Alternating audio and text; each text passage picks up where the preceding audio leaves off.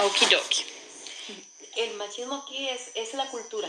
Yo diría que la cultura, eso aprendí. Digamos, vengo de una familia de donde mi papá, la familia es machista. La mujer hace al hombre machista. Aquí en Costa Rica y en todos los países de Latinoamérica, ¿verdad? Entonces resulta que uno le enseñan desde niño a que la mujer tiene que aguantar y servir. Ese es el papel de la mujer aquí. Entonces vos te vas criando con eso. Te crías, en, en mi caso y en la mayoría de casos, te crías en un hogar disfuncional donde son pleitos y guerra y la mujer calla y siguen con ese matrimonio hasta el final, si no se matan, ¿verdad? Entonces yo pienso que el machismo, más que nada, la única culpable o la responsable es la mujer. Parece mentira, pero nosotros hacemos los hombres machistas. Desde que los criamos desde bebés y después cuando la mujer ya está preparada, ya cuando grande está preparada, primero, a que llegue el hombre la rescate. Aquí es aquí, así es aquí, no sé allá. Llega el hombre, usted está esperando el príncipe azul y así le hacen ver virgen para que él llegue y la rescate y se case con usted porque es señorita.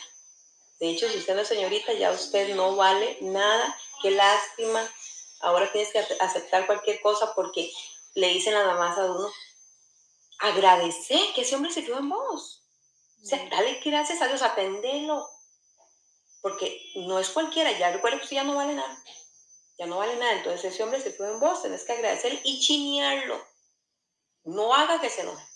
Son esas cosas que te meten en la cabeza. Entonces, lógicamente, aunque uno no se siente bien, uno va haciendo eso y el hombre le dice a uno, en mi caso, ah, recuérdese que usted es una hueca, que usted no vale nada. Recuérdese que debería agradecerme a mí, que yo estoy con usted, que yo la recogí a usted, que yo me la soporto y que la mantengo. La mayoría de mujeres, ¿verdad? Que no trabajan porque están esperando el príncipe azul que la rescató, que se la llevó y que le dio todo y que ella cría a sus hijos y lo ve a él y lo atiende en todas las áreas. Ese es el problema que yo he visto desde niña porque así me crié y porque así fue la relación que tuve. Después, este, ya para pasar a la otra área, no sé, cuando ya uno, en el caso mío que sufrí eso, primero por mis papás, después lógicamente, automáticamente vos vas con ese, seguimiento donde caes en una relación igual. Cuando salí de esa relación loca, porque yo decía que había algo mejor para mí, que eso no era normal, o al menos yo no quería vivir eso. Entonces, no sé si la historia ya te la conté, si después te puedo contar algo, yo salí. Para la gracia de Dios me, me rescataron en una, en una asociación, una fundación, pues, donde trabajan con las mujeres agredidas y hombres agredidos y todo ese tipo, de personas agredidas. Porque tristemente el hombre también, el hombre le enseña. Y ellos no quieren esa vida, aunque usted no lo crea.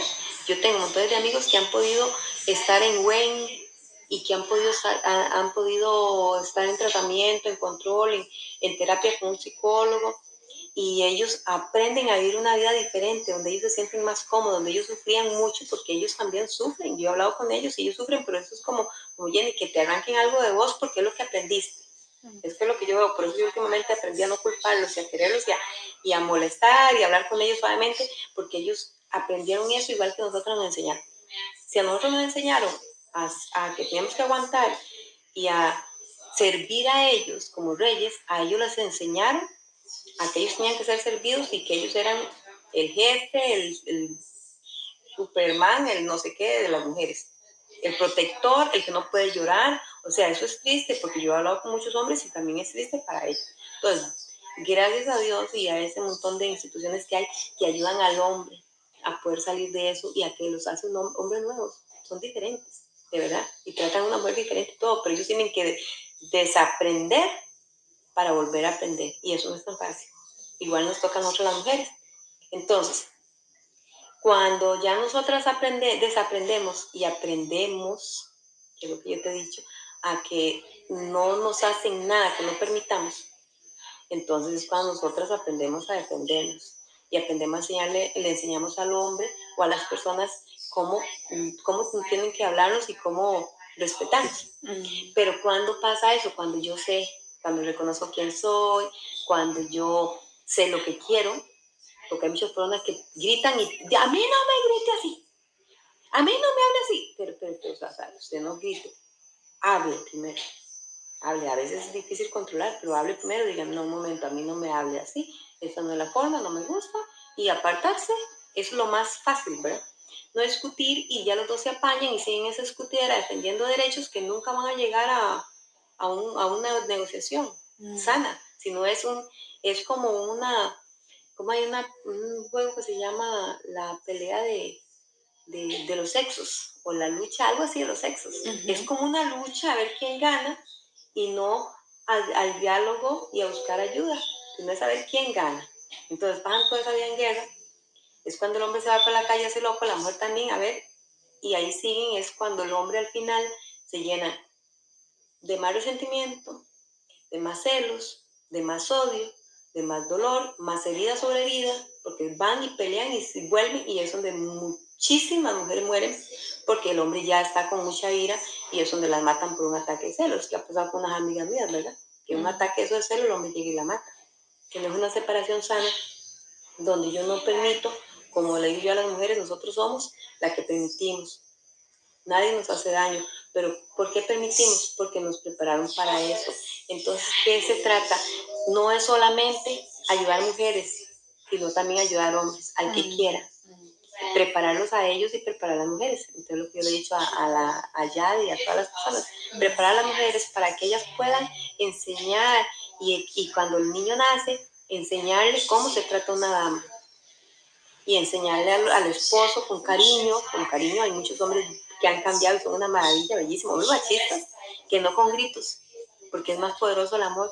Y entonces no, no con gritos ni con, como le digo yo a mis amigas, ¿usted cree que su esposo va a cambiar porque usted le pega una gritada? Se va casi chinga para la calle, llega a horas de la noche. No, no, no, él no va a cambiar así, él, él así, lo que van a hacer es una relación tóxica, donde va a haber más desconfianza y todo. Entonces, pienso que lo que es urgente es eso, preparar a las personas, y siempre lo he dicho, desde niños, ojalá que estén en la escuela.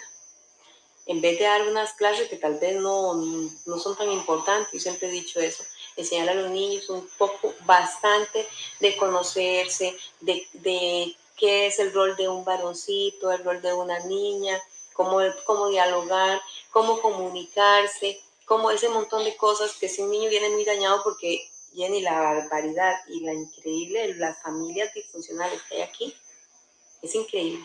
Mm. Imagínate que de un árbol malo viene un montón de frutos malos, si es que echa frutos, ¿verdad? Mm. Entonces eso es lo que está pasando, es un semillero que no es tan fácil. Y otra cosa es que la persona reconozca, pero yo le digo a la gente, allá y se lo decía, yo diría que desde niño en una escuela, porque ya cuando grande viera lo que cuesta reconocer que yo tengo un problema. Es más fácil decir, ese hombre me hizo llorar, que lo que yo te decía, es más fácil decir, ese hombre me maltrató a ese hombre y echar la culpa a los demás es más fácil, porque yo no me doy cuenta del problema es mío. Mm. Si yo reconociera que el problema es mío, entonces yo digo, puchica, no, no me quejaría de los demás, pero cuando yo no reconozco, le echo la culpa a todos los demás, menos reconozco que fue algo, que, un problema que tengo yo. Entonces, preparar a la gente, diría yo, a, a eso, debo empezar con las mamás y tenemos que empezar porque la gente haga conciencia de que lo necesita. Que es muy difícil, yo te cuento que es muy difícil, pero una persona que cambie es un logro grandísimo. Pero eso es lo que ha pasado acá, eso es, y es mucho, mucho, digamos, usted no ha ido a esas barriadas, a esos lugares, a esas ciudadelas, ahí es una cosa terrible, o sea, eh, niñas, desde los 12 años violadas por padres, por padrastros, por tíos, por niños violados, que hay mucho, ya eso no es tan fácil, pues yo, yo siempre he dicho eso, me encantaría, yo se lo decía ya, en Porvenir habíamos abierto un grupo, yo le decía ya, déjenme ese grupo, yo voy, yo voy, es más, ahora en junio yo le dije a ella, ya yo termino con esta asociación de desarrollo y me voy y a integrar otra vez, pero yo siempre le dije a ella, yo quiero ir a Porvenir, Sí. Sí, digo, donde yo salí, donde yo sufrí tanto y me encantaría que, como te digo, no solo las mujeres, sino los hombres también, el que quiera, mm. para que ellos aprendan a vivir una vida diferente, no es bonito, mm. hacer un papel que, que, que, es inculcado y que no es el rol natural de mm. las personas. Entonces eso, eso para mí sería la problemática aquí y en, pero son cantidad de países, ¿eh? no solo aquí, diría que en todo el mundo. Ah, sí. Entonces, lo espiritual, lo espiritual es muy, muy importante, pero el amor y el respeto, el amor propio. Es lo más importante después de lo espiritual, pero cómo entender, hacerle entender a una persona, porque se van como a los extremos, como a los extremos, se van. ¿Cómo hacerle entender a una persona que, o sea, que tiene que, que amarse, que tiene que eso, si la familia donde viene no se ama y no lo ama? Es algo que tienes que aprender después, pues yo le decía, es muy difícil desaprender para volver a aprender. Es como que te quiten toda tu cultura allá, te borren, te borren, te hagan un lavado cerebro y te digan, ahora sí aprende esto. Y tienes que ir poco a poco. Entonces, si es bueno, maravilloso, porque uno se motiva y se emociona y todo. Yo diría que eso es como, como volver a su causa, para lo que nosotros fuimos criados. Para ser felices, para ser respetados, para ser amados, para amar, para eso fuimos criados. Yo le he dicho eso a mi papá. Entonces la gente no puede verse feliz si no está viviendo para lo que hemos criado. O sea, si vos le echas a la lavadora piedras, a momentito no vas a tener una lavadora. O sea, cada cosa ha sido criada para algo. Entonces yo le decía, sí, sí meto mucho el área espiritual en mi caso, porque pienso, pienso, siempre lo he pensado, que la Biblia, sin religiosidad, que son dos cosas muy diferentes, nos ayudan como un manual de vida en muchas cosas. Mm porque para mí me ha servido mucho para un manual de vida. Y como le digo yo a mi hija, agarre lo que es bueno y aparte lo que es malo. Pues sí que tiene cosas que no le gustan, pues sí, puede que hayan cosas que no les gusten, pero hay cosas que son muy importantes para los que nosotros fuimos criados. Tenemos un rol natural y este y ahí nos dice claramente qué es lo que tenemos que hacer. Ahora, tener a alguien en quien confiar, en quien eh, un espíritu, como, como cree uno en el espíritu de Dios, hay otro que cree en el espíritu de la luna, en el de sol, pero tener un algo en quien confiar, a quien pedir, a quien es, es importante, es importante. Entonces, en mi caso, el área el espiritual me ha ayudado un montones, lo he buscado montones y después de ahí se me fue acomodando todo lo que es el área emocional, porque me sentía amada, por el creador, porque él me crió, porque me dio todas las plantas, porque el mundo lo hizo para que yo lo disfrutara, por un montón de cosas empecé a sentirme tan amada, entonces mi vida empezó a cambiar. Fue un proceso largo, como de dos años y medio, más o menos, y es un proceso que nunca, nunca dejas, nunca dejas, de una vez te lo digo, nunca dejas de aprender cada día. Después llega el momento que ya no te hieren, o, o ya no, ya no, simplemente ves a alguien gritando y todo, eso ¿y este qué le pasó? O sea, te quedas viendo, pero se dice, de inmediatamente es, esto no es lo que quiero para mí. Aprendes de una vez a, si esto sí, esto no, y a ser selectiva. Y así lo que yo quiero para mi vida, porque yo no quiero que me maltraten, no quiero que me hagan cosas que, que no me gustan. Y ese no es el amor. En realidad el amor hace cosas que te hagan sentir bien. Entonces, si quieres preguntarme alguna otra cosa, Sí, este, por ejemplo, con la gente en porvenir, ¿cómo piensas en trabajar con ellos? ¿Con cuáles herramientas? ¿De cuál forma? Cuando yo estaba en esa fundación, em, hay muchos folletos, se, hacen, se hace terapia grupal. Entonces se hacía solo con mujeres. Todo tipo de, de, de agresión a la que quiera ir. Entonces primero se empieza a trabajar eh, con autoestima. Se va metiendo muy suave. Primero lo que más se trabaja es la autoestima, después mi rol natural como mujer, después mi rol como esposa, como madre, eh, después empieza a trabajar este, el amor propio, eh, los detonantes, mi, se empieza a ver mucho lo, lo, que yo viví cuando niña, digamos, todo el árbol ese, ¿me llama el árbol qué? de donde yo desciendo, todas las raíces de donde yo vengo, cómo fue mi infancia, cómo son mis padres, si hay en mis padres personas agresoras, si hay con vicios, si hay todo ese tipo de personas para ver más o menos cómo viene el asunto, ¿verdad? Y después de ahí se va tratando para la persona que quiere, se va tratando grupal. Si la persona se ve mal y quiere una, una cita aparte con un psicólogo, entonces se ve aparte porque hay personas que no sacan. Y recuérdate que si no sacas, no te liberas, o sea, tienes que ir sacando y sacando y sacando. Entonces, eso, de eso se trata. Un grupo, al menos yo duré dos años y resto, solamente en ese grupo sanando y sacando y sacando, ¿verdad? Hay gente que solo llega a llorar y a llorar y usted, usted se para, usted da la charla normal, No importa el que llore, el que se tire, el que se vomita. Usted no vio nada, se sigue dando la charla normal, si se siente mal, se le agüita, sí. Porque hay gente que no para llorar. Hay gente que grita. Entonces usted, la persona que está dando la charla tiene que estar muy sana para que pueda seguir adelante sin que todas esas cosas lo, lo tambaleen o lo emocionalmente lo afecten. ¿ves? Entonces, eh, ellas preguntan, hay muchas dudas Usted sabe que hay muchas dudas cuando uno no sabe nada de eso. Uno está con esas ganas de saber por qué esto, por qué lo otro, por qué. Entonces, de, yo siempre dije allá, de hecho se estuvo yendo allá y, y, había un grupo bonito. Después, no sé qué pasó, por qué no se fue más, no sé. Yo creo que éramos muy poquitas, muy poquitas las seguidoras, porque vieras cómo cuesta. Yo decía allá, yo voy, usted sabe que lo hago con todo el gusto del mundo, pero vos tienes que preparar la charla. Eh, no es como llegar, bueno, yo a veces improvisaba, pero porque no tenía tiempo y llegaba improvisado. Yo, gracias, Señor, gracias, iba entrando, por favor, ilumíname para ver qué hago, qué hago, qué. ¿Ves? Pero a veces las carreras y la presión. Entonces, también te enseñan a eso, cosa que a veces yo lo, por mi temperamento se lo pongo a un lado. Te enseñan a que vos tenés, uno tiene una vida, un, horario para trabajo, un tiempo para uno. De hecho, yo por eso voy al gimnasio y esas cosas, porque yo aprendí a hacer un alto, y para el gimnasio, mm. y a quererse, a cuidarse todo eso te enseñan. Entonces eso me gustaría a mí, después de junio, si se puede abrir el grupito allá y por qué no contar con vos, sería una maravilla, es una maravilla, porque vieras la sed que tiene la gente. No sé si lo has visto. La gente tiene sed, sed de amor, sed de escuchar, sed de aprender. Y, y mucha gente no lo sabe. O sea, la mayoría de veces no, no, no es porque no quiere, es que no sabe que hay otra vida. Ellos creen que esa es la vida.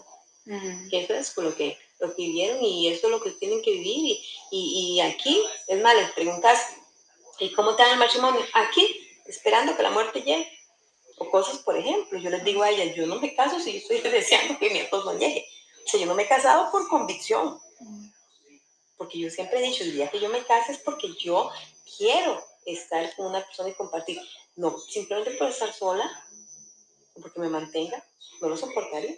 Entonces, así hay un 99%, diría yo. Mm. Sin miedo a equivocarme, diría que un 99%. Si vos pudieras hacer una entrevista a cada familia y tuvieras, la mayoría no te va a decir, es que ¿para qué? Ya con tantos años, dejar este día, yo soy igual. Además, ¿quién me va a mantener? o sea, son cosas que no es lo que uno desea escuchar. Mm. Estoy con él porque lo amo, porque eso es lo que quiero, porque lo decidí. Hijos, yo ni lo quería, ese se vino. No lo estaba pidiendo, y pues se vino ni modo.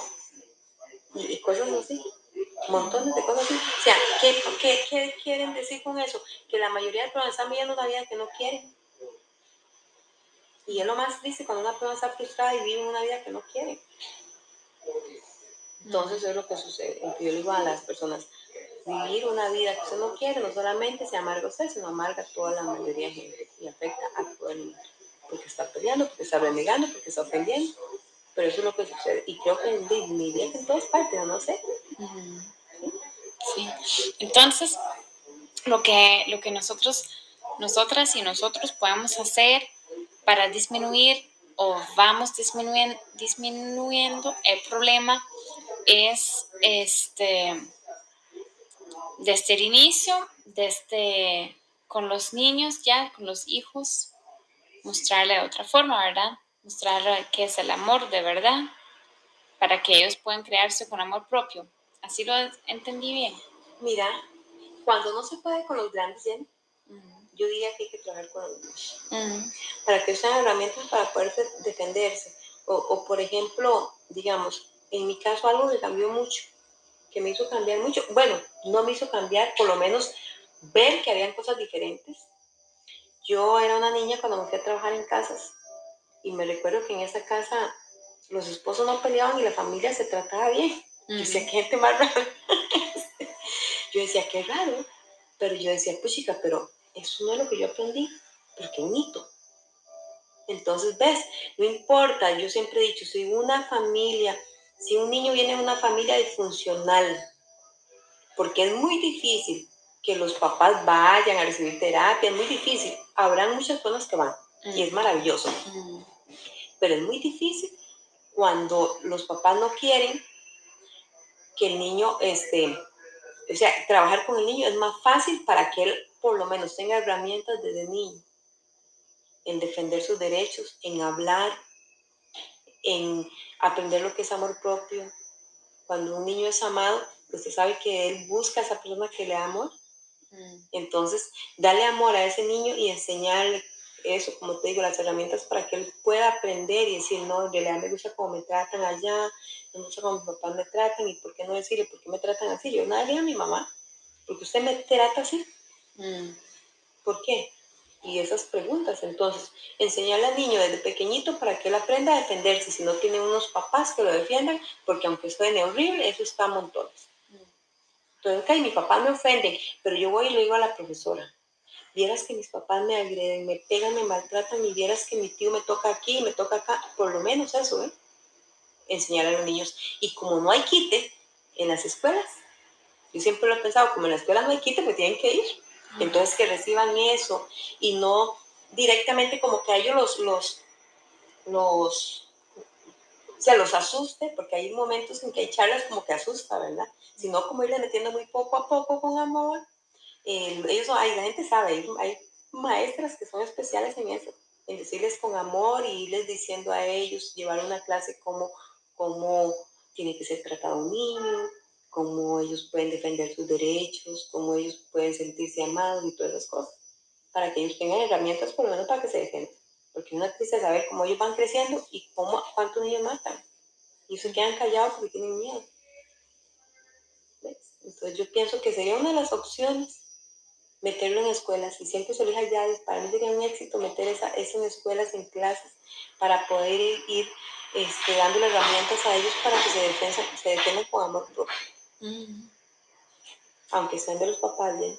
Sí. Porque uno, al menos yo, en mi caso, que todavía yo sufrí agresiones, las agresiones más fuertes las recibí de mi mamá. Mm, Entonces, ¿qué hice yo? Irme de mi casa por los 12 años. Mm. Pues ya iba afectada. Mm. ¿Sí? Sí, sí.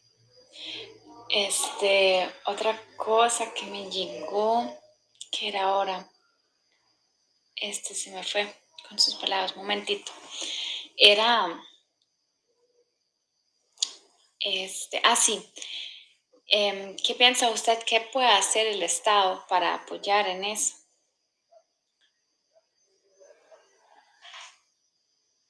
El Estado podría hacerlo. O sea, el Estado podría hacerlo si él, este, Sí, pero es que el problema es que la gente del Estado, empezamos por ahí, ya están maleados, ya es muy difícil. Pero ellos, podrían hacerlo si quisieran, porque lo primero que harían es hacer una lección, por ejemplo, por, llamarla de alguna manera, eh, una clase de amor propio o de autoestima, por decirte algo. En las escuelas. En las escuelas. Entonces te das cuenta que sí podría, que bueno, sí. de chocolate. ¿Tiene, tiene cáscara no, no, no, eso sí es, una, es un papel. Ah, ¿ves? Porque como yo ya me lo he echado y yo he visto cosas proteínas. Entonces, que el gobierno si, si quisiera, sí puede. Sí. sí puede, pero recuérdate que ahí están, e, en la, en la clase de religión podía hacerse, pero recuérdate que hay gente que ya no la quiere recibir. Entonces, podría, podría meterse en una clase de, ah, de física o en una clase, simple y sencillamente es una clase. Poner un nombre bonito para que la gente no, no, no, sea tan, o sea, no se quite porque la gente está traumada, piensa que es eso, que le van a enseñar ya a ser, a ser lesbiana, a, ser, a ser gay, no. Entonces, el gobierno sí, sí puede. Si él nada más dice, vamos a, ahí vamos a agregar esta lección, o vamos a dar una lección y se quita otra, y algo se puede, pero si él quisiera, sí se puede es obligada, entonces no hay niño que no la vaya a recibir. Sí. Entonces sería súper importante porque eso ayudaría a un montón de cosas. Ah, Primero, a la delincuencia. Segundo, a, a los agresores. Después está en el trabajo, porque cuando la, la persona se ama y, y, está sana, hace las cosas bien hechas, lucha, tiene motivación.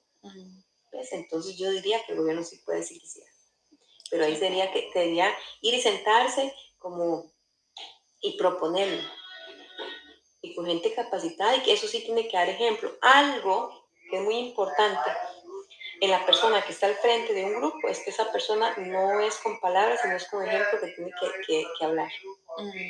es muy delicado. Digamos, y si yo estoy dando una charla a un poco de mujeres y esas mujeres después me ven haciendo a mí loco y, tomando o haciendo loco, se les va abajo. Porque recuerde que las palabras, las palabras convencen, pero el testimonio arrastra. Entonces yo puedo, a mí me, me, me arrastra más alguien que yo vea que se superó y que vive feliz, porque yo no puedo decir algo. O sea, lo primero que te diría a vos es, Jenny, ¿cómo vos sos una, una doctora de, ¿cómo se llama? El, que ve la comida.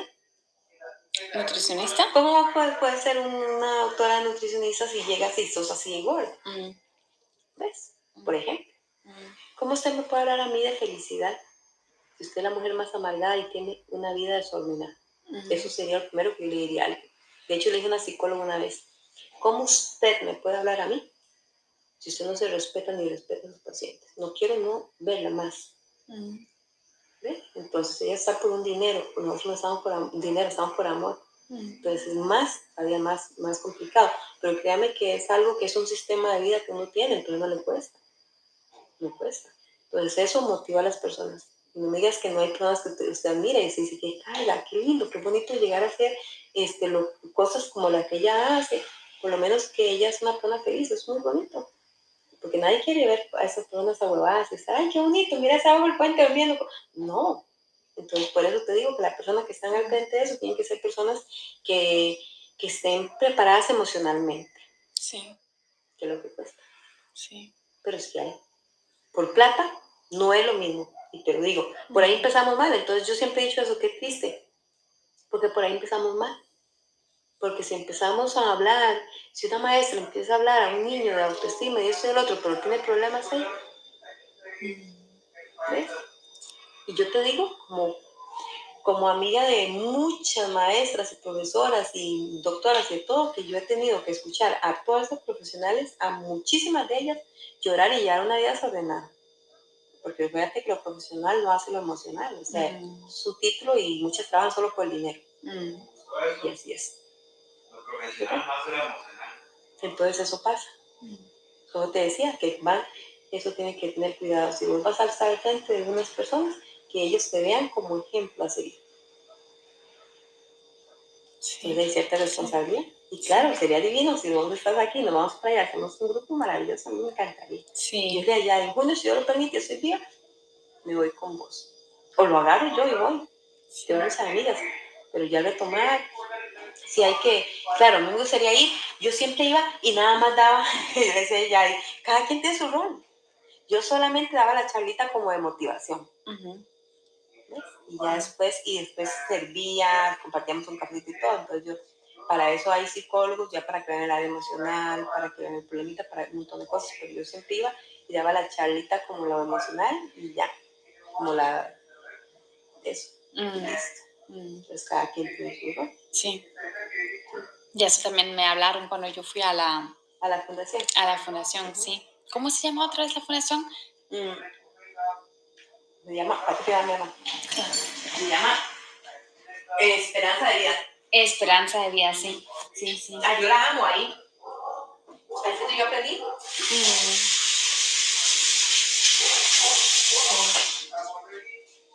Sí. Rico chocolate, apenas para ir a descargarlo. ¿eh? Sí, ¿verdad? Eso es muy rico, es de Alemania. Eso nos, nos llevó el, nos traje, perdón, el, no, llevó, traje, no sé, el señor, sí. Mm, sí. Y esas personas no quieren hacer a veces el mal a los demás, lo que quieren es que la persona aprenda y bien. Y cuando se quieren que aprenda bien, la pena tiene que ser dura. Sí. Dura. Porque si usted va y el, entrenador le dice, no, le dolió. Ah, no, no, no, todavía no lo haga más. No, vamos, un poquito más, un poquito más. Trabajemos esa área, trabajemos esa área, lo primero que te decir. Entonces, eso es bueno. Sí, yo también, este, de hecho, antes de que él llegó, antes de que él vino, yo sabía de que, es, de que podamos tener problemas así, porque yo ya conocí su, su ser, su, su, su carácter y yo sabía que él es así muy directo, muy fuerte y muy grosero a veces. Él, como te digo, la, la, inteligencia emocional de él no es muy alta, ¿verdad? Entonces yo sabía eso. Pero una voz en mí dijo que, que Jenny está bien porque ahí puedes aprender algo con él porque yo soy una persona que yo muchas cosas...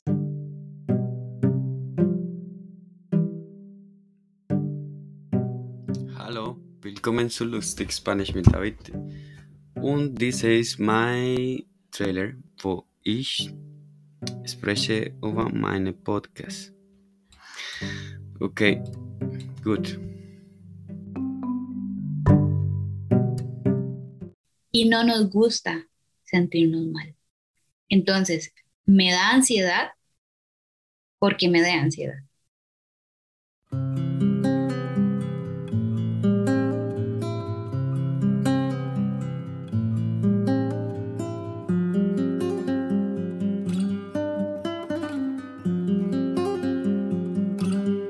Hola y bienvenida a los audios de bienestar y amor propio, el podcast de la organización social Movimientos Auténticos y de mí, Jennifer Carmen Cubistín. Bienvenida, qué bueno que estás aquí.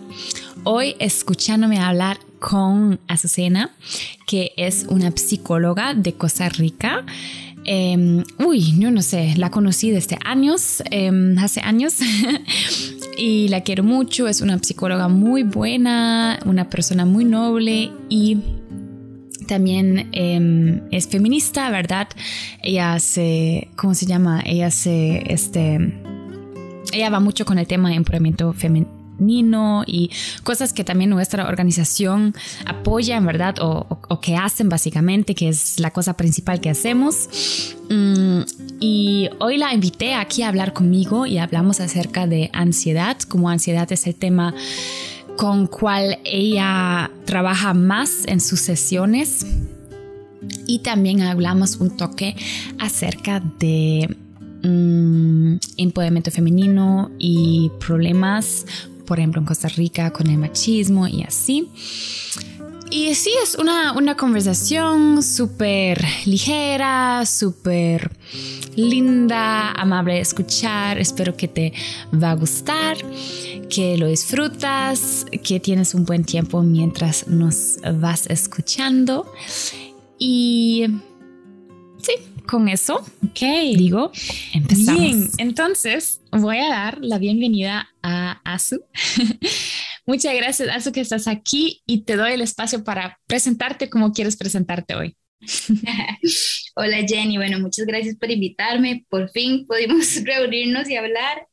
Teníamos mucho de intentarlo. Eh, bueno, yo soy Azucena, soy psicóloga de Costa Rica y eh, trabajo principalmente pues dando atención privada, clínica. y pues me gusta mucho trabajar especialmente con chicas jóvenes, eh, abordando pues los temas que ellas casi siempre llevan a sesión relacionadas con ellas mismas, con relaciones de pareja y con su relación con el mundo. Eso es como lo que más trabajo. Qué lindo. Gracias. Um, Azucena, vieras que este podcast siempre empieza con tres mensajes positivos. Entonces, yo siempre comparto un mensaje del mundo, una noticia que escuché positiva del mundo, una de, por ejemplo, mi visitante, hoy ti, hoy es, es tu mensaje bueno, y un mensaje bueno mío. Entonces, te pregunto a ti, ¿qué fue lo que en los últimos días te hizo sonreír? ¿Qué te hizo feliz? Bueno, me hizo feliz que leí una noticia del gobierno que se espera que para diciembre sintamos que estamos otra vez en la normalidad. Oh, wow. Ok. con la pandemia. Ok, ¿y qué significa eso? ¿Dijeron más o menos qué significa? Creo que es un poquito como el tema de la cantidad de personas en los lugares, la hora de salida, eh, y tal vez en especial como ese permiso entre comillas, que da el Ministerio de Salud de sentirte un poco más tranquila de estar con las personas. Igual hay que usar mascarilla, igual eh, pues hay mucha gente que tiene que cumplir como con la vacunación y así, pero ya tal vez como dejar de tener tanto miedo. Ok, entiendo, entiendo. El buen mensaje del mundo hoy viene de Francia, porque yo leí que ya en Francia viene una nueva ley que eh, no permite más empaques plásticos a los vegetales y frutas, porque yo sé que en Costa Rica también hay, en, hay algunos eh, supermercados que usan más plástico que otros, pero vieras, Azu, que aquí en Alemania, por ejemplo, también, también mi esposo se da cuenta cuando ya está aquí viviendo conmigo, que hay tanto plástico aquí en Europa todavía y en cosas que no se necesitan porque ya tienen su propio empaque, ¿verdad? De la naturaleza. Incluso así ponen. Y entonces en Francia ya hay una nueva ley que lo van a cambiar. Y lo leí, eso me hizo muy feliz. Sí. Leer eso. y mi mensaje, mm, mi mensaje personal que es bueno es que ese fin de semana, creo que también va con el tema de nosotras, porque ese fin de semana eh, me di cuenta de que tengo unas necesidades que no están cumplidas desde mucho tiempo. Digamos, ya semanas atrás me, me di cuenta, ah, hay como algunas, algunos vasos que están vacíos míos, vasos de necesidades. Pero yo solamente me di cuenta y no he cambiado nada, ¿verdad? Y con solamente darse cuenta, claro, ya es algo, ya es un paso, pero no cambia. Entonces, ya ese fin de semana me di cuenta, wow, que de verdad tengo que hacer algo porque ya me sentí un poquito, sí, triste y con menos energía. Entonces, el domingo tomé la decisión que ya voy a cambiar algo, voy a hacer algo para que esos vasos se llenan otra vez. Y eso es mi mensaje positivo, sí. Qué bueno, me encanta. Yo también estoy feliz que, que, tengo esa conexión de darme cuenta, porque yo veo en mi trabajo y seguramente usted también ve lo mismo, que a veces cuesta hasta quedarse cuenta qué es mi necesidad en realidad, qué es lo que ocupo, ¿verdad? Para estar bien. Sí, por supuesto, es una muy buena pregunta. ¿Qué necesito hoy yo para estar bien o en estos días?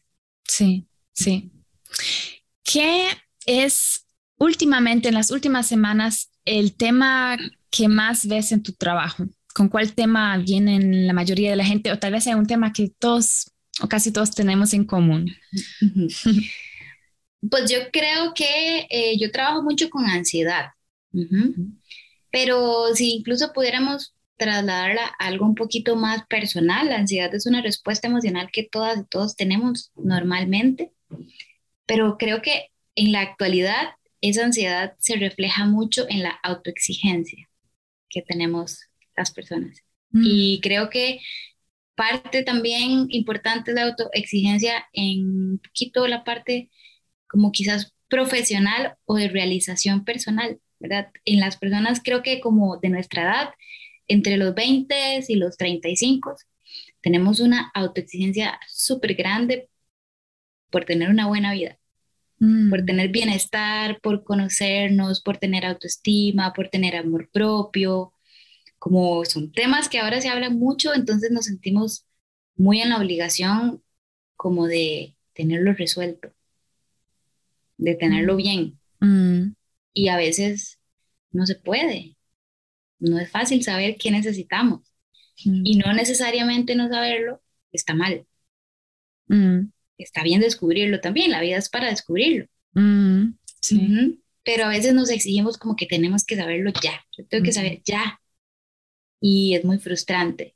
Entonces las personas se ponen muy ansiosas de ver que están en su proceso de descubrimiento y nos tienen las respuestas ya. Oh, wow, sí, eso es súper cierto, me encanta lo que dices, porque más con las redes sociales. Sí. Sí. Wow, ok. Yo lo veo mucho y también lo veo en los dos géneros, o digamos en todos los géneros, ¿verdad? Em, es interesante. Y lo que escucho mucho en, en, Costa Rica es la ansiedad, porque vieras que aquí en Alemania, por ejemplo, de eh, temas mentales es más depresión, luego burnout, son cosas más grandes, eh, pero ansiedad así no tanto, mientras en Costa Rica lo escucho mucho, mucho. Muchas personas hablan de la ansiedad.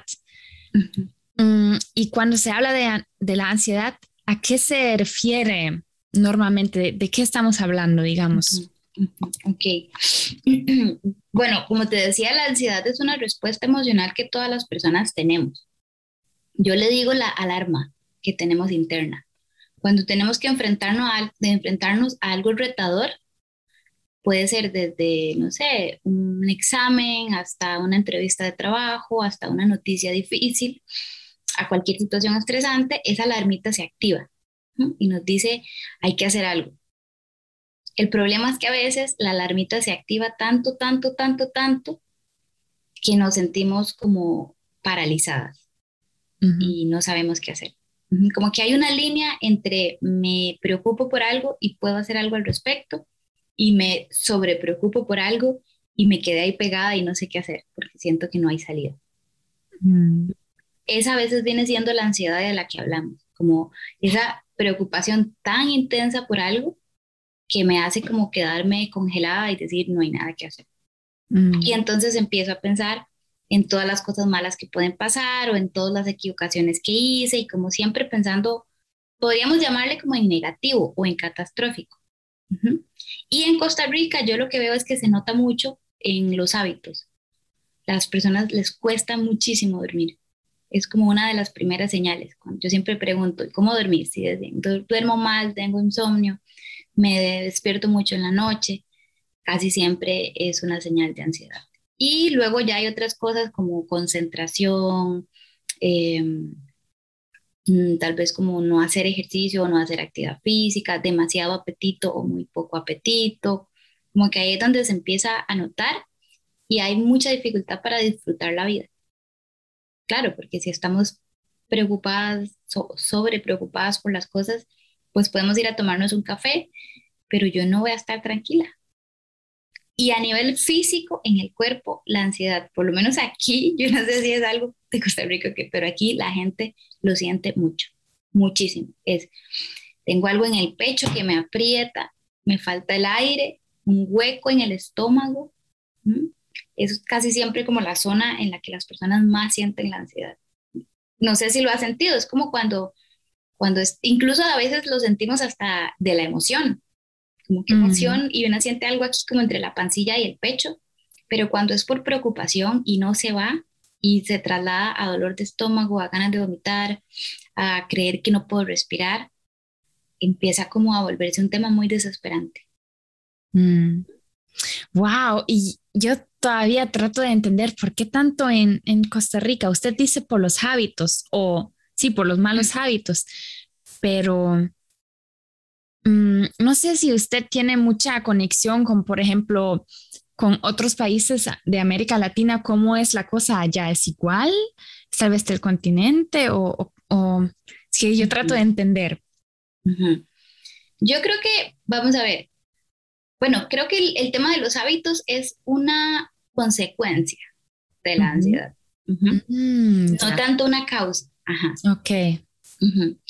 Eh, creería que no hay tanta diferencia. Yo ahorita estoy estudiando la ansiedad con una universidad en España y la teoría que veo, pues es la que veo, la que se ve aquí. Entonces no hay tanta, no hay realmente tanta diferencia. Yo, ¿Por qué es un tema aquí en Costa Rica, por ejemplo, no sé en otros países? Creo que tiene que ver con que tenemos ahorita, por el estilo de vida, demasiadas razones para preocuparnos. Demasiadas. La pandemia hizo que la ansiedad se disparara porque es mucha incertidumbre. Entonces, la ansiedad es preocupación por no saber si yo voy a poder manejar las cosas. En una pandemia no sabíamos si al día siguiente íbamos a poder salir. No sabíamos si nos enfermábamos, nos íbamos a morir. Era una incertidumbre muy, muy grande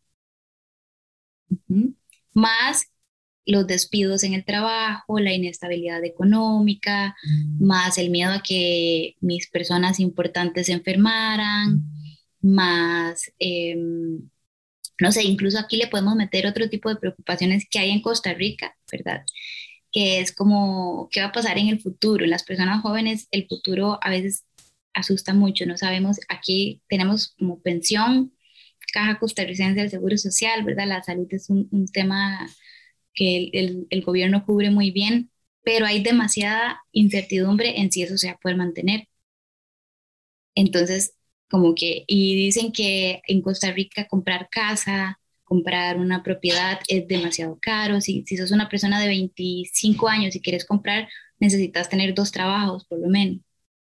Entonces se juntan un montón de preocupaciones en los últimos dos años y se disparó la ansiedad.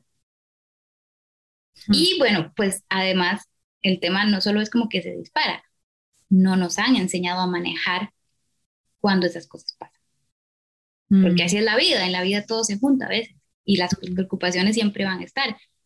Pero si no sabemos qué hacer con eso, nuestro cuerpo, nuestro cerebro va a reaccionar pues de la forma que pueda.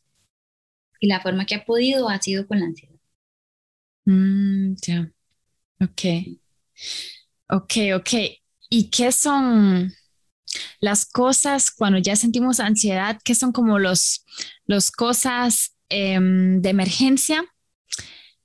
¿Cómo podemos frenarlo para no entrar más a ese circulito? ¿Qué son como las primeras cosas que podemos hacer? Ujú, ujú, ok. Mm, yo creo que primero va a empezar mucho por saber si estoy ansiosa o no estoy ansiosa. Esto que te decía, yo a veces les digo, bueno, ¿cómo sentís el cuerpo? Este hueco en el estómago. ¿Desde hace cuánto estás eh, así? Tal vez llevas varias horas así, o, o minutos, o días, incluso. Ujú. Entonces, empezar a ver un poquito mi activación en el cuerpo si siento que no, la frase principal es, no puedo parar de pensar. No puedo parar de pensar y pensar y pensar y pensar y pensar y pensar. Mm, Y a veces, genuinamente sentimos que no podemos. ¿Cuál es una forma bastante infalible de cambiar, de calmar a nuestro cuerpo? Con la respiración. Entonces, súper importante aprender a respirar. Y esto yo sé que vos lo sabes de, de formas que nuestro cuerpo se pueda relajar. mm, Entonces, siempre es bueno tener técnicas de respiración para relajarse. mm, Especialmente algunas que sean, digamos, como prácticas o rápidas, porque si estoy frente a la computadora en mi oficina trabajando, quizás no tengo un mat para acostarme y, y relajarme, pero aún yo en mi silla puedo hacer respiraciones, mm. por lo menos que oxigenen mi cerebro y yo me pueda calmar. Sí. Una vez que yo me calmo, pues sí tiene que venir un trabajo importante de decir, bueno, ¿qué estoy pensando? Mm, ¿Qué es lo que me está preocupando? Y cuando descubro qué estoy pensando, que esto es lo que básicamente yo trabajo mucho en las sesiones cuando se trata de ansiedad, cuando descubro qué estoy pensando, tengo que entender por qué eso que estoy pensando me está haciendo sentir así y luego pensar lo mismo, pero desde otro lugar, mm, para que no me genere ese nivel de ansiedad. mm, mm, sí. También estaba pensando porque yo sé que mucho la, la posición, la postura del cuerpo afecta también nuestras emociones y como la gente en Costa Rica trabaja muchas horas por día, muchas, muchas horas y la mayoría de la gente hoy también en Costa Rica están trabajando sentados, ¿no? Frente de la compu. Entonces siempre estamos así em, como doblado un poquito hacia la frente, el pecho cerrado, ¿verdad? Y eso también puede causar más emociones, sí, de ansiedad, Ujú. porque el corazón está cerrado, no podemos respirar, como dijiste, así como con el pecho abierto. Creo que eso también afecta, es como un círculo. Ajá. La ansiedad siempre es un círculo.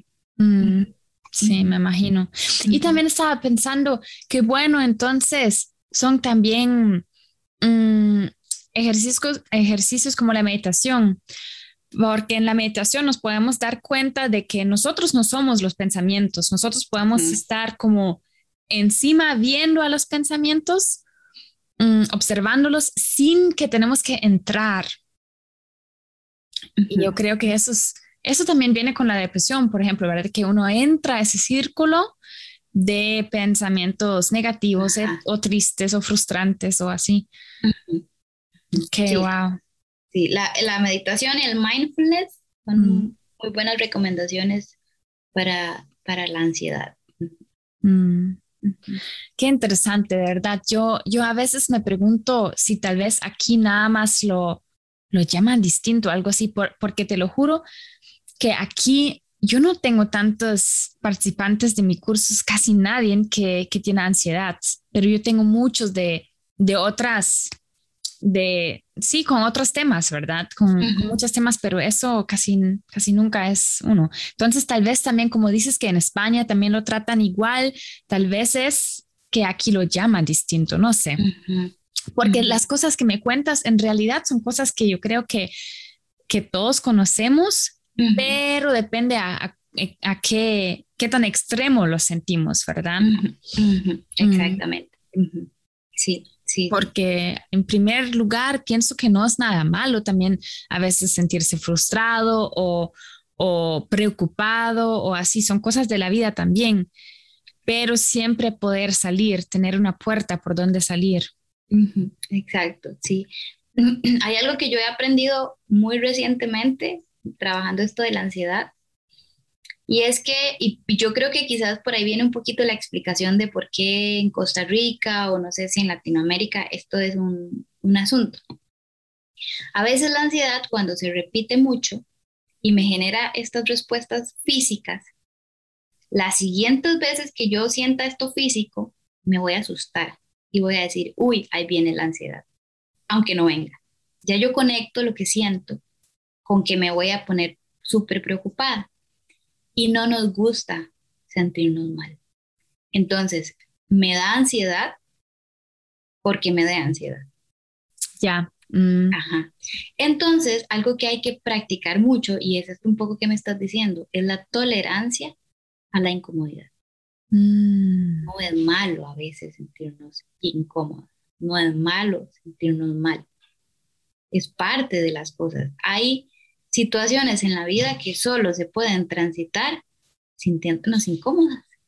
Mm, Siempre vamos a poder cambiar nuestras emociones a emociones agradables. A veces hay que preocuparnos, hay que sentirnos incómodas, hay que estar tristes. Y no por eso lo estamos haciendo mal. Ajá, sí. Exacto.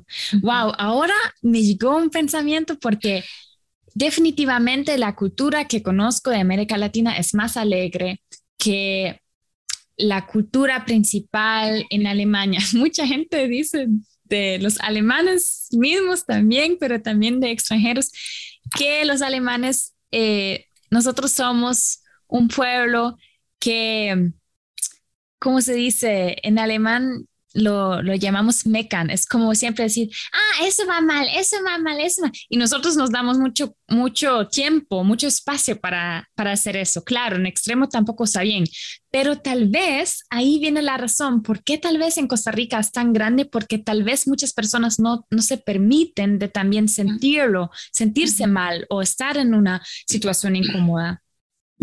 Claro, sí, sí, sí, es, es muy cierto. Aquí a nivel cultural como que nos, nos asusta, como que está mal. Incluso, pues no sé si lo notaste cuando estabas acá, las personas abiertamente no les gusta que los vean llorar, que los vean tristes, que son cosas que se viven mucho en soledad.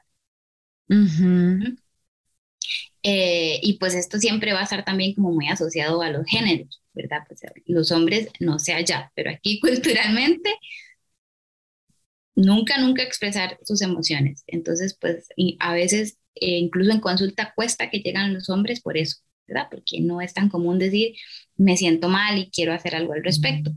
Pero a las mujeres también, ¿verdad? Las mujeres desde esta idea de que tenemos que ser muy fuertes, de que nosotras podemos con todo, entonces no está bien mostrar esta vulnerabilidad.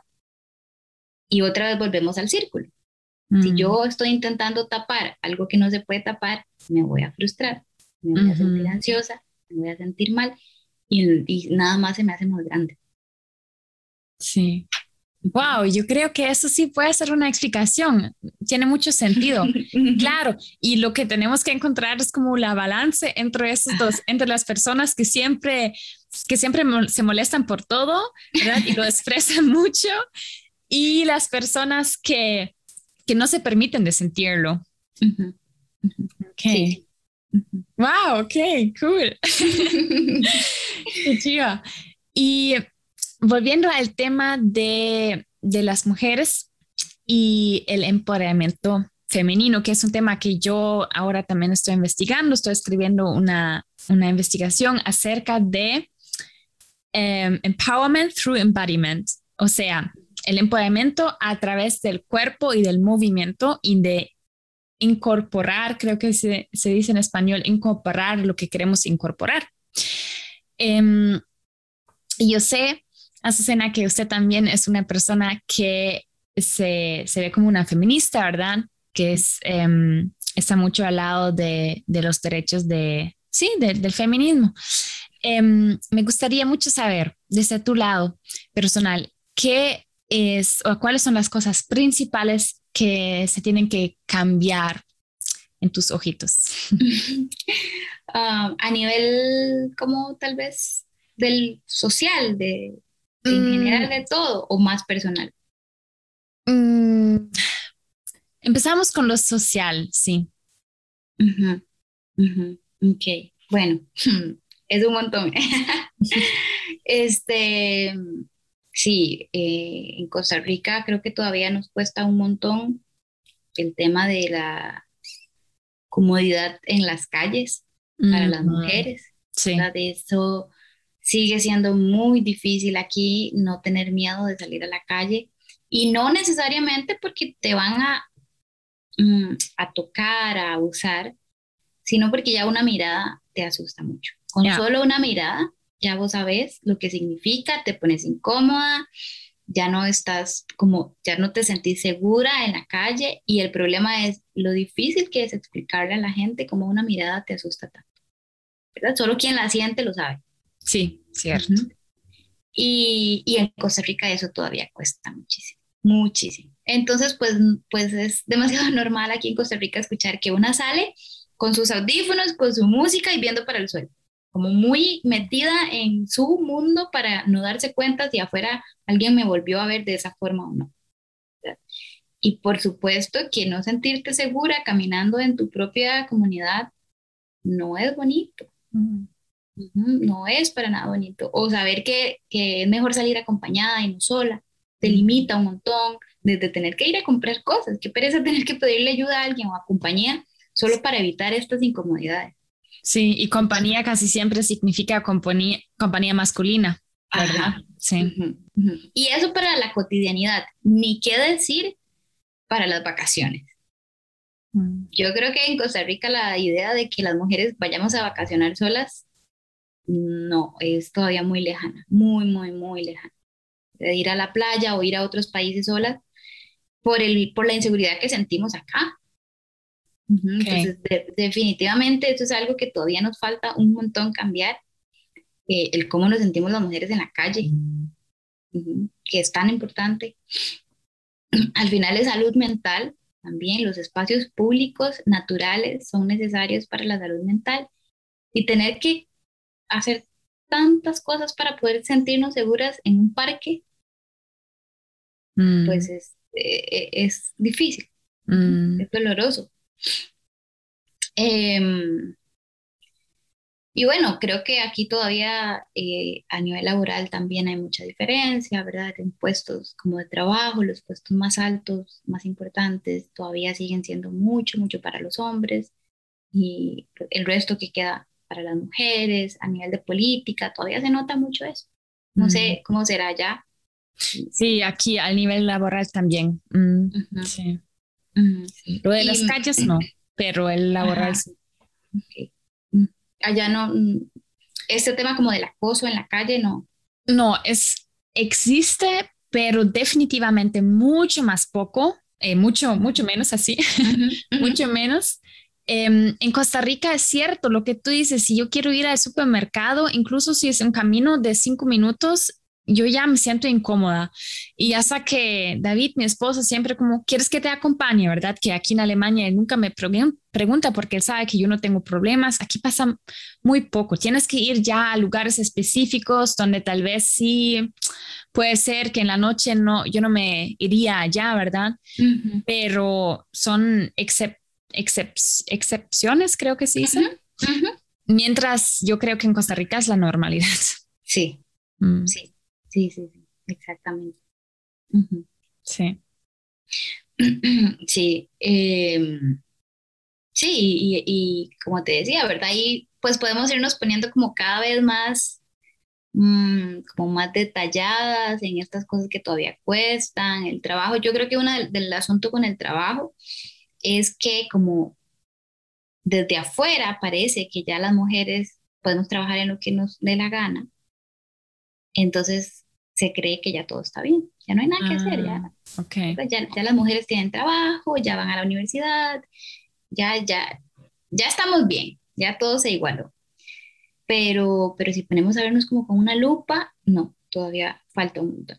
Mm, Y, y yo te diría, y la tercera cosa sigue siendo, desgraciadamente, las relaciones de pareja, que hay una gran diferencia eh, en cómo las mujeres y los hombres vivimos el amor, y eso se va a ver reflejado en cómo se viven las relaciones de pareja, y en Costa Rica el tema de la violencia doméstica sigue siendo un problema muy importante.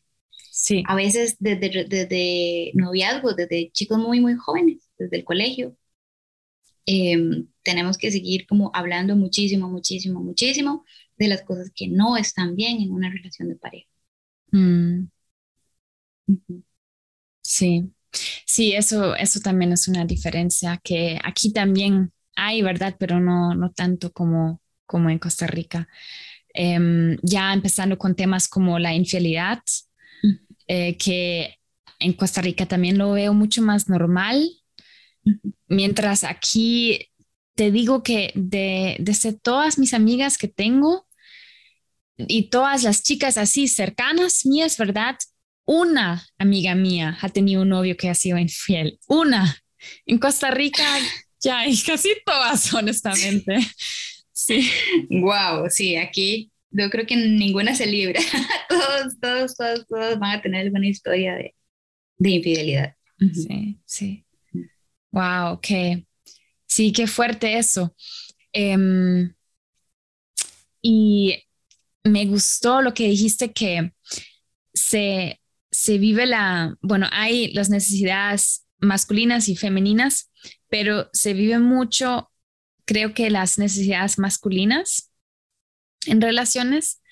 Em, y con eso viene, creo que viene mucha presión, mucha tensión, muchos y mucha presión a la mujer, que ella tiene que cumplir varias metas, varios deseos y necesidades. Em, yo veo, honestamente, yo veo mucha masculinidad tóxica en Costa Rica. Ujú, ujú. Desde mi lado, que hay muchas cosas que tienen que, eh, tienen que sanar. Em, sí, eh, con la masculinidad. Es muy fuerte, muy fuerte. Sí, sí, sí. Aquí todavía nos falta bastante tiempo para, para que no haya tanta diferencia. Y, y, a ver, y no, y, y si hay avances, por supuesto, si hay diferencias. Yo lo veo mucho en las personas más jóvenes, eh, que donde quizás esto que te digo, ¿verdad? Hombres que se les hace más fácil ir a terapia, que entienden que está bien hablar de sus emociones y este tipo de cosas, pero sigue siendo una cantidad muy chiquitita, muy reducida, ¿verdad?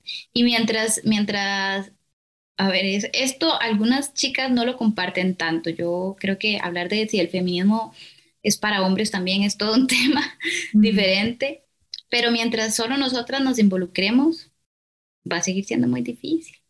O sea, no- es importante que las mujeres nos empoderemos, es importante que conozcamos nuestros derechos, es importante que, que podamos ver las red flags. Todas estas cosas son súper importantes, pero necesitamos también que los hombres se involucren y, y hagan cambios también, porque si no sigue siendo recargarnos a nosotras la lucha. Y así vamos a durar mucho más, muchísimo, Mm. muchísimo más. Entonces, como vos decís, y eso básicamente es, tenemos que aprender a vivir nuevas masculinidades.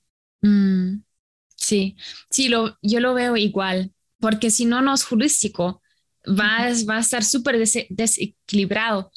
Em, tiene que ser para los dos y yo creo que son cosas que se tienen que mostrar en la escuela, se tienen que mostrar Ujú. desde muy jóvenes para que se puedan implementar en las cabezas de este joven, ¿verdad? Desde Ujú. chiquititos, sí, para Ujú. aprenderlo de- del corazón. Sí, sí, sí, sí, Sí. totalmente. Creo que ese es el camino, sí. Em, sí, es, es, es un camino, pero como dices, ya hay avances y es importante también enfocarse en los avances para que no frustrarse y no sentir la ansiedad, ¿verdad? sí, claro, claro que sí. No, no, todo esto se conecta un montón. A mí me pasa mucho, yo hablo con muchas chicas, eh, a mí me llegan muchas chicas como de mi edad, eh, más o menos entre los 25, los 32, una, y, y, son chicas que hablan mucho del feminismo, que están muy comprometidas con, ¿verdad? con el cambio que tenemos que hacer, pero que en efecto llegan muy frustradas de, de, ver como que a veces se siente que esto no avanza. Es que lo mm. intentamos y lo intentamos y, mm. y, siguen pasando cosas. Entonces sí, claro, es algo que hay que hablar también. Yo creo que, mm. que y, y, lo, y me gusta mucho mencionárselo a mis pacientes y yo lo insisto mucho, el feminismo es muy cansado. Esta lucha que tenemos ahorita, este mundo en el que nos tocó vivir a nosotras, de cambios muy lindos, pero también de mucho, mucha responsabilidad, mucho peso. Y lo mm. que te decía, como, así como hablábamos de que está bien, no siempre estar bien, está bien a veces tener preocupación, tristeza, está bien también a veces decir, no, hoy, hoy la lucha que la haga otra porque yo necesito dormir y quedarme en las cobijas y descansar. Sí, exactamente, sí. Y por eso, como yo creo que normalmente el enfoque ya en el mundo es más en lo negativo, hasta que sabes que Facebook, Instagram y así, ellos comparten muchas más cosas negativas porque atraen a más gente, más gente, no sé, tenemos ese lado que, que se enfoca más en eso, ¿verdad? Cuando veamos un accidente, a veces nos interesa más que una cosa bonita que está pasando a la vez. Por eso me, me gusta empezar este podcast siempre con los tres mensajes positivos, ¿verdad? Para compartir eso más, para romper un poquito ese círculo de estar siempre en eso porque hace nuestro corazón pequeñito y así no, no podemos amar tanto. Yo creo que amar es lo que, amar a nosotros y amar a los demás es lo que nos, nos hace sanar. Sí, sí, sí, sí, totalmente. Sí, yo te diría, si, si hay como una cosa que una tiene que revisar con todo, que aplica para todo, es qué hemos aprendido. Esto que estás diciendo de, de lo, lo, normal que es ver solo noticias negativas, por eso es que es tan fácil sentir ansiedad. Mm, Porque hemos aprendido mucho a irnos siempre como al escenario negativo. No estamos tan acostumbradas a ver las cosas bonitas. Y por eso estos ejercicios, que a veces son muy sencillos, pero son muy importantes. Bueno, acostémonos a dormir y recordemos tres cosas que agradecemos hoy. Mm. O acostémonos a dormir em, destacando tres cosas por las que me siento orgullosa de mí hoy. Y, y, a veces es triste cuando te dicen, no pude, no pude ver tres cosas buenas de mí hoy. Sí. y no es que no las tenés, es que pues no hemos aprendido a ver la vida de esa forma. Sí, entiendo, el enfoque es distinto. Mm, el enfoque. Sí, claro, y yo entiendo, yo entiendo muy bien eso, pero lo bueno es que lo podemos aprender. Sí, me encanta, a mí me encanta que el cerebro nunca deja de aprender. Sí, exacto, a mí también me encanta eso. Y, Azu, una preguntita más, ¿qué es últimamente el tema, puede ser laboral o en tu vida privada, que te fascina? un tema tal vez, no sé, que estás ahora muy enfocada en, que te fascina mucho, que tú, que tú dices, eso ahora me gusta invertir mi energía en eso. Ok, bueno, es el tema que hemos estado hablando. Ok. La, la, ansiedad. En este momento estoy como un ratón de biblioteca con la ansiedad. Me encanta hablarlo, me encanta estudiarlo, me encanta explicarlo, porque Mm, por esto de que veo que pasa una y otra y otra y otra y otra y otra vez, ¿verdad? Em, pero también porque me parece como muy interesante cómo funciona nuestro cerebrito a nivel de esto, de, de decirnos, está bien preocuparse, no es una mala señal. Significa que le puedes hacer frente a las cosas. Solo que tenemos que calmarnos un poquito y respirar para poder como decimos aquí, no sé si, has escuchado esta frase, tener la mente fría, como la mente tranquila para hacerle frente a las cosas. Yo creo que si aprendemos a tener la mente fría, a tener la mente tranquila, a no entrar en pánico cuando las cosas se ponen difíciles, sería más fácil hacerle frente. Ese es el asunto. es entender que aunque las cosas se pongan difíciles, yo le puedo hacer frente. No es decir todo va a ser hermoso y todo va a ser fácil porque no lo va a hacer, porque la vida no es así. La vida es difícil, pero eso no significa que yo no le pueda hacer frente. Entonces, tener como la oportunidad de ayudarle a la gente a desarrollar esa capacidad me encanta. Mm. Me emociona mucho en este momento. Ayudarle, acompañar a la gente a, decir eso, como, tranqui, yo sé que la vida a veces se va a poner complicada, pero le vas a poder hacer frente. Mm. Sí. Sí, sí, sí, yo entiendo. Mm, lo que dijiste me, me recuerda que siempre cuando hay también una pelea, un conflicto grande, em, y por ejemplo sientas mucha emoción, tal vez sientas rabia o algo así, que también es bueno eh, pausar aquí un momento, ¿verdad? Tal vez salir o algo así, como salir del escenario, salir de la otra persona con cual tienes tu conflicto, para poner esa mente en fría, como dijiste, y luego seguir con esa mente ya calmada. Sí, porque si no se pone más grave y más grave. Eso también para mí es algo que estoy aprendiendo porque yo soy una persona bastante, yo necesito mucha armonía y yo quiero solucionar mis conflictos como ya. Pero a veces me toca estar con personas que necesitan ese espacio para sus emociones, ¿verdad? Que no quieren o no pueden solucionarlo ya porque no pueden. Entonces, antes ya era así que yo siempre insistía, pero ahora estoy aprendiendo de que eso no ayuda. A veces se ocupa el, tiempo. Sí. no, todos nos enfriamos a la misma velocidad. Sí, es, eso me gusta, sí, es cierto, eso me sí. gusta. Sí, y darle tiempo a la otra persona también. Mm. Y a nosotros mismos porque a mí también me ayuda. Estoy viendo que aunque, aunque lo quería solucionar ya, me ayuda porque puede darme otra vez cuenta de mis necesidades también y ver mm, cómo estoy pensando de verdad o cómo me estoy sintiendo de verdad. Mm. Sí, sí, Cool. Tienes, Azucena, tienes unas cositas más, algo que querías mm, aclarar o decir o que te falta o cómo te sientes acerca de esa conversación. Eh, bueno, no estoy súper contenta de haber tenido esta conversación. La verdad te la agradezco mucho porque a veces es bonito solo conversar eh, y no solo estar como trabajando me recuerda mucho lo valioso que es a veces solo compartir los pensamientos y las reflexiones, que es algo que a mí me gusta mucho de las redes sociales, que es un espacio de mucho compartir y, como que nos desahoga mucho, entonces no, te agradezco un montón haberme dado el espacio. Lo siento como un espacio de autocuidado para mí también, la verdad. Entonces, muchas gracias.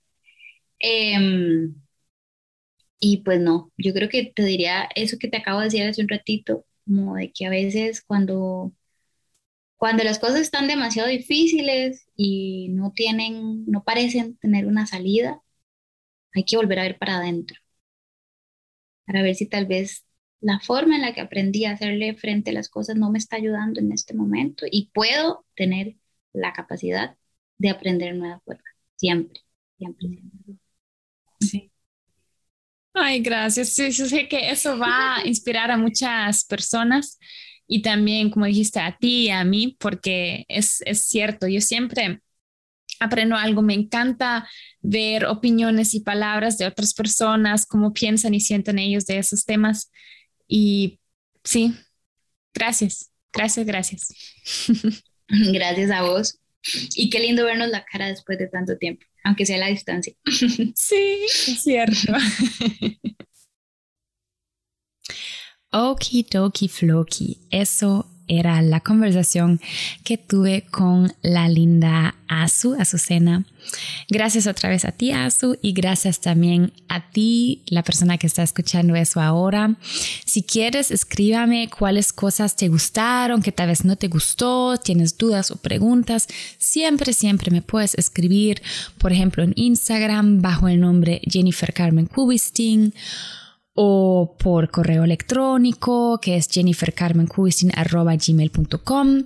Todo eso encuentras en la info abajo y también eh, informaciones de, de Azu, ¿verdad? Si quieres ver el perfil, por ejemplo, de ella, que es un perfil muy lindo, lo que ella hace en Instagram. Y también si quieres compartir con nosotras tu mensaje positivo, ¿verdad? ¿Qué te pasó? ¿Qué hizo tu corazón sonreír?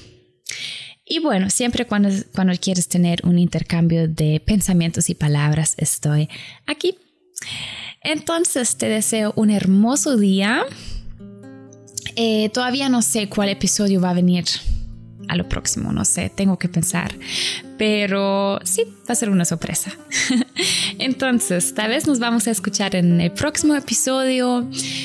Y si conoces a alguien quien tal vez pueda inspirar ese episodio o en otro episodio de nuestro podcast, la organización y yo estuvríamos, no sé, muy feliz si, si piensas en nosotros y si lo quieres compartir y te puedo decir si estás interesada en una clase privada de yoga o de danza y empoderamiento femenino. Siempre vamos juntos, eh, mano a mano con la psique y el cuerpo. Entonces igual me puedes escribir y podemos hablar qué podemos hacer. Okidoki, entonces un abrazo y hasta la próxima vez. Saludos desde Alemania y desde mi corazón, tu Jenny.